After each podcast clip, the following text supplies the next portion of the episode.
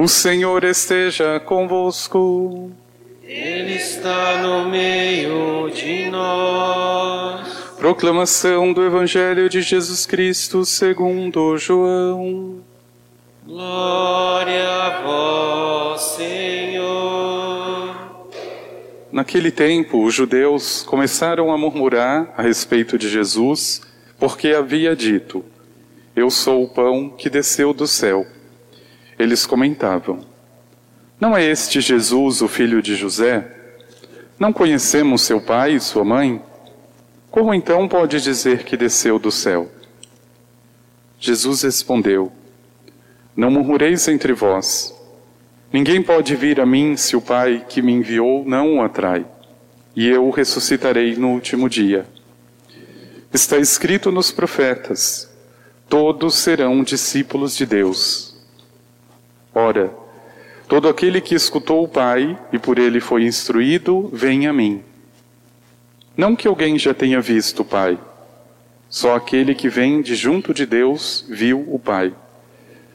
Em verdade, em verdade vos digo: quem crê possui a vida eterna. Eu sou o pão da vida. Os vossos pais comeram o maná no deserto e, no entanto, morreram. Eis aqui o pão que desce do céu. Quem dele comer nunca morrerá. Eu sou o pão vivo descido do céu. Quem comer deste pão viverá eternamente. E o pão que eu darei é a minha carne dada para a vida do mundo. Palavra da salvação. Glória a vós, Senhor.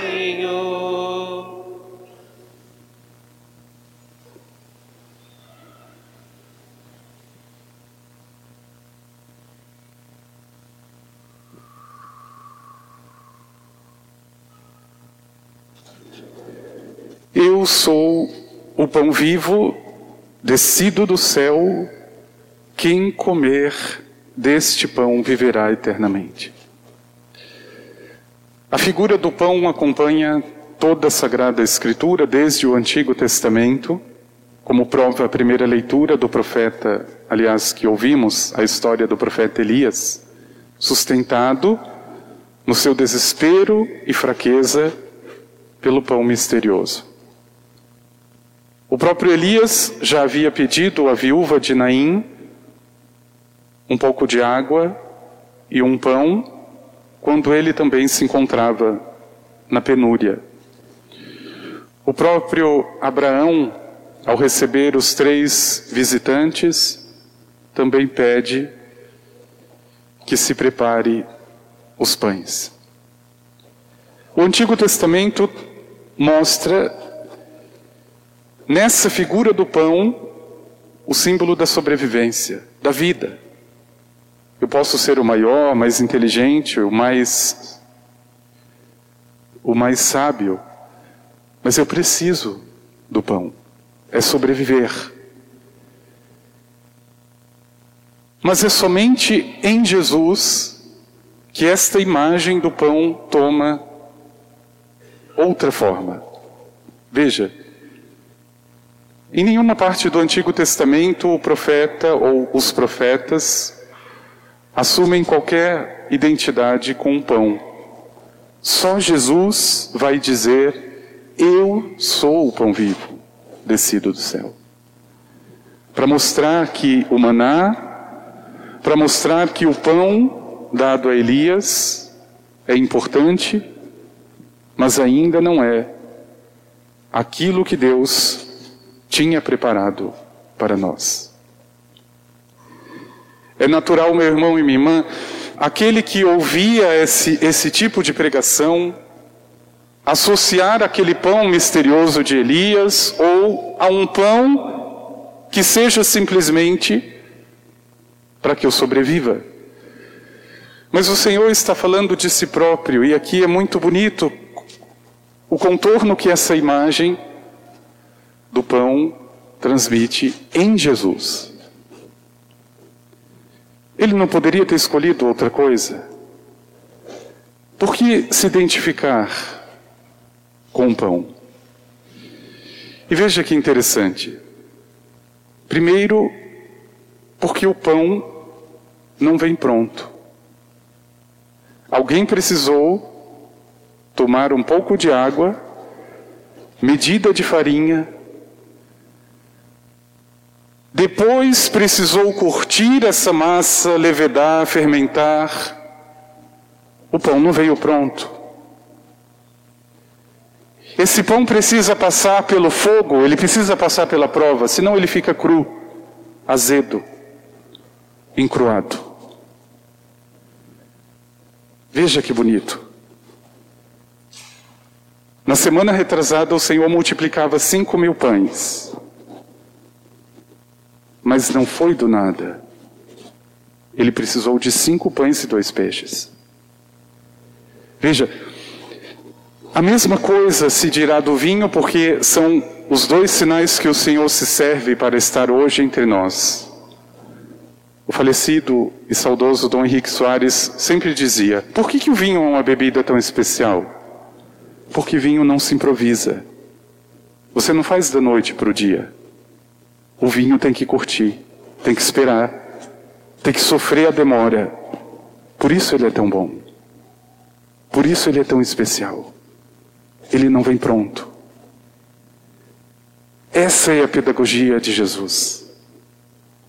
Não é diferente do Antigo Testamento. A diferença é que não estava claro. O pão parecia qualquer outra coisa, menos essa pessoa e essa missão grandiosa do Senhor que se revela e se dá no pão que é preparado por você. Meu irmão e minha irmã, veja a grandeza disso. Se você não tomar a massa, se você não misturar o fermento, se você não colocar a água e não levar para o fogo, Jesus não se faz presente nesse altar. Veja que bonito. Eu estava pensando, eu não sei se você já teve a curiosidade de estudar as aparições de Nossa Senhora, mas sem exceção, em todas as aparições, para quem é que Nossa Senhora aparece? Ou para crianças ou para jovens. Mas não é por isso só. São para pessoas forjadas no trabalho. Os três pastorinhos de Fátima, faça sol ou chuva, vão cuidar do rebanho. Bernadette de Subirô cuidava de doentes até o fim da sua vida. E assim todos os outros, forjados no trabalho. Pão que é forjado se torna Cristo no meio da humanidade. Eu, diz o Senhor, sou o pão vivo que desceu do céu. Se alguém come, e por que não dizer se alguém prepara e se alguém oferece, o Senhor se dá. Meu irmão e minha irmã, agora veja o que, que isso na prática significa. O que, que é o reino de Deus? Senão a obra, senão o trabalho. Agora, quem é que o Senhor vai escolher para essa obra e para esse trabalho? A quem a Mãe de Deus escolhia para revelar a sua mensagem? Veja, eu louvo e bendigo a Deus todos os dias, todos os dias, porque se hoje eu sou capaz de lavar o meu banheiro, é porque eu tive um pai e uma mãe que me ensinaram isso. Se hoje eu estou dando a minha vida pelo reino, é porque um dia alguém me ensinou o que é carpir uma roça de milho e acordar cedo, que era uma coisa que eu odiava. Alguém me ensinou isso.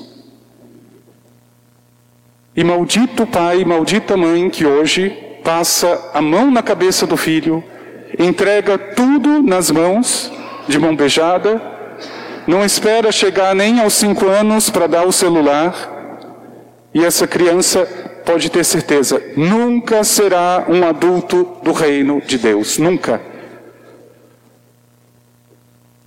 Porque o reino de Deus não é para frouxos, não é para pessoas moles, molengas e que na primeira tentação e na primeira provação dão para trás. Não é.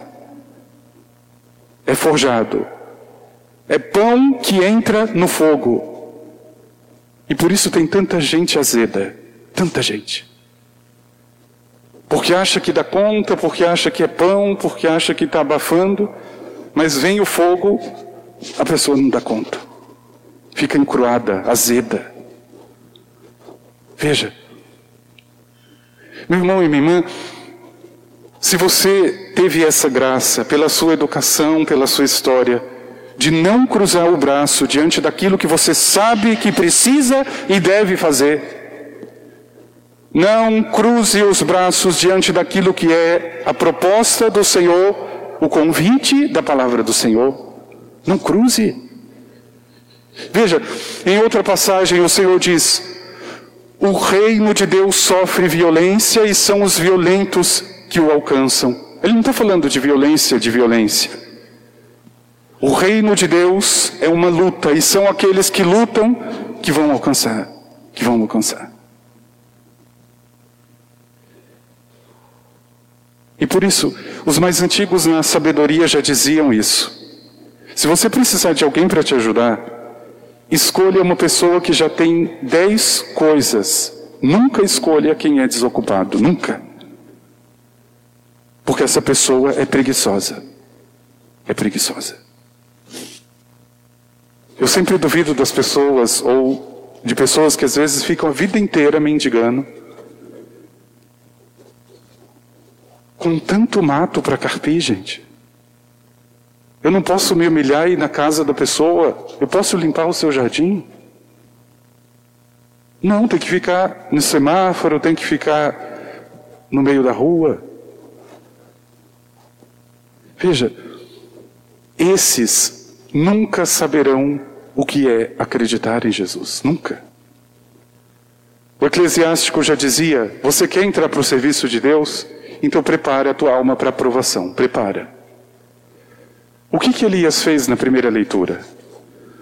Um homem de fibra, um homem de trabalho. Se fosse preciso, ele fazia, ele faria. Mas Elias já havia passado pelo Monte Carmelo e desafiado os 300 falsos profetas de Baal. Claro, ali ele provou para Jezabel e para os reis, que só tinham um Deus, não existiam tantos deuses. Mas isso custava a cabeça de Elias. Jezabel agora dá ordens reais e jura Elias de morte. Ele precisa fugir. Cansado, no meio dessa viagem, Elias não aguenta mais. E ele chega debaixo do junípero e diz: Senhor, basta me dê a morte, porque eu não sou melhor que meus pais, não sou. Veja, meu irmão e minha irmã, é claro que se você trabalha para aquilo que é do Senhor, em algum momento você chega ao limite, a tua força e a tua humanidade tem limite. É muito difícil você cuidar das pessoas, é muito difícil você lidar com as pessoas, seja idosos, doentes ou pessoas da família. É muito difícil. Eu tenho certeza que, como eu, em algum momento você fez igualzinho Elias. Eu não aguento mais. Eu fiz isso com meu falecido pai. Eu não estava dando conta, não estava. E é aí que vem a graça invisível que nós não sabemos. Aliás, sabemos. Que Deus faz sair força de onde nós não temos. Veja, porque lá atrás, meu irmão e minha irmã, como Elias, antes dessa dificuldade, antes dessa crise, você não negou fogo para trabalhar para Deus. Você foi adiante. E não não se importe, você pode fraquejar, você pode cair, pode errar. A receita do anjo é infalível. E veja que bonito. Um homem extenuado, um homem cansado. O que, que o anjo diz para Elias? Levanta e come. Ele não diz, coitadinho do Elias, meu Deus, está todo cansado, dorme um pouquinho, fique aí. Não, levante e coma, porque você tem um caminho muito longo ainda pela frente. É isso exatamente o que eu estou dizendo para você, meu irmão e minha irmã. O reino de Deus não é para gente frouxa, não é para gente frouxa. Ai, mas a pessoa falou uma coisa, eu fiquei tão magoado. É frouxo, é frouxidão. É a pessoa que não tem fibra.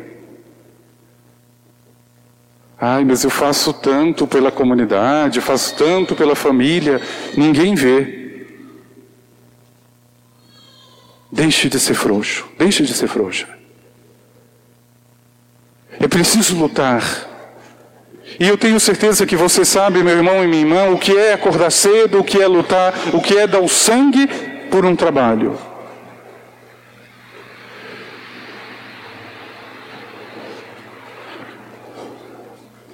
Agora, o que você precisa saber, o que é levantar cedo, o que é lutar, o que é dar o sangue por Jesus Cristo. Por Jesus Cristo. Nossa, eu tenho que rezar o terço. Eu estou tão cansado.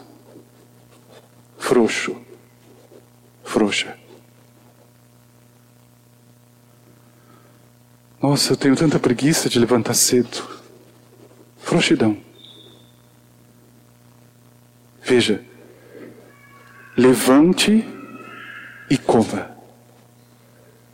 O caminho é muito longo, é muito longo. Por isso, meu irmão e minha irmã, pede no teu coração essa graça ao Senhor, mas ao mesmo tempo com essa certeza de que quando Ele vem, não é para ficar alisando, não é para ficar passando mão na cabeça. Ele não tem coitadinhos, ele tem filhos. Veja, preciso pedir essa graça ao Senhor de não esmorecer diante da prova. Você vai chegar no seu limite e, como Elias, você vai pedir até a morte. Mas o Senhor vai dizer mais uma vez: levante e coma, porque eu sou o pão. Eu sou o pão. E tenha certeza, meu irmão e minha irmã, quando o teu coração chega nesse momento diante do Senhor, quando você já sente que não tem força alguma, é Ele que assume, é Ele. Não tem outra palavra. Mas você precisa ser forte, você precisa lutar pelas coisas de Deus. Não esmoreça. Aliás, parece que é a primeira coisa que a gente descarta. Tá tudo bem na vida, estou rezando, estou indo na missa, perdeu o emprego, morreu alguém, pronto, é a primeira coisa que eu deixo. Oração, Eucaristia. Levante. Levante e come. E coma. E você vai ver. Vamos pedir ao Senhor.